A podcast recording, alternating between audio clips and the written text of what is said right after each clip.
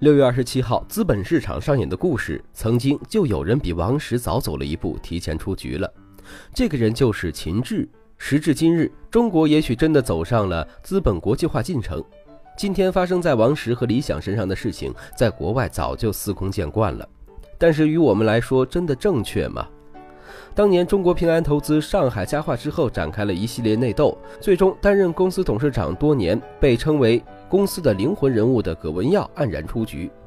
其后几年内，上海家化股价一路下挫，公司也变得黯淡无光。在中国有无数多的例子透露出资本与被收购公司文化之间的冲突，到最后公司都会走向没落。甚至当这种事件发生在行业龙头身上，都有可能标志着行业开始走向没落。相信大家对黄文玉其人还有印象吧？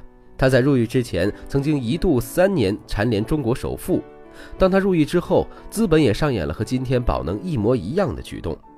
那么在此之前，家电的格局恐怕也和今天的地产一样吧？用如日中天来形容也毫不为过。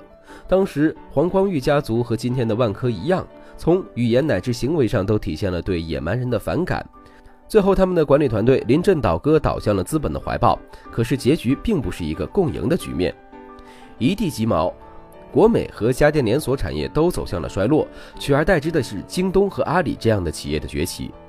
那我们试想，如今的地产界的标杆万科，行业的精神领袖，都能被人用这样的形式逼迫到墙角的时候，还有什么可以称之为安全？王石在昨天的股东大会上说：“我们尊重资本，但资本也不是想干什么就干什么的时候。”笔者突然想到，乔布斯在苹果的经历何其的相似啊！最后不得已，苹果又重新请回了乔布斯，才有了现在风靡全球的手机帝国苹果。可见，企业自诞生之日起就打上了创始人的烙印，这点从公司的整个文化中就能嗅出一丝创始人的味道来。资本逐利并不是资本的错，但是当资本为所欲为的时候，大家都去争夺股权，公司的运作还有谁操心？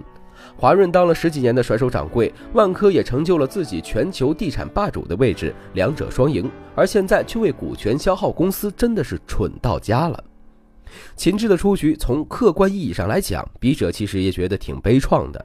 笔者认为，任何一个创业者创业，对公司怀有特别的感情，这点资本是不理解的。以至于创始人比任何人都希望公司好的心情，这点资本也是不理解的。至于平安，理想说，因为从历史来看，平安成为任何一个公司的大股东以后，几乎第一件事就是从更换管理团队开始。笔者的理解是，资本对于成功的掠夺显得那么赤裸裸，在资本的世界里，拥有多少钱就拥有多少话语权，显得无可厚非。但是关于企业，关于企业家的精神，应该由谁去建立？资本不能以野蛮的形式让市场臣服，更不能以法律为武器开出恶之花，否则这哪里是商业文明呢？这只不过是一场野蛮的厮杀。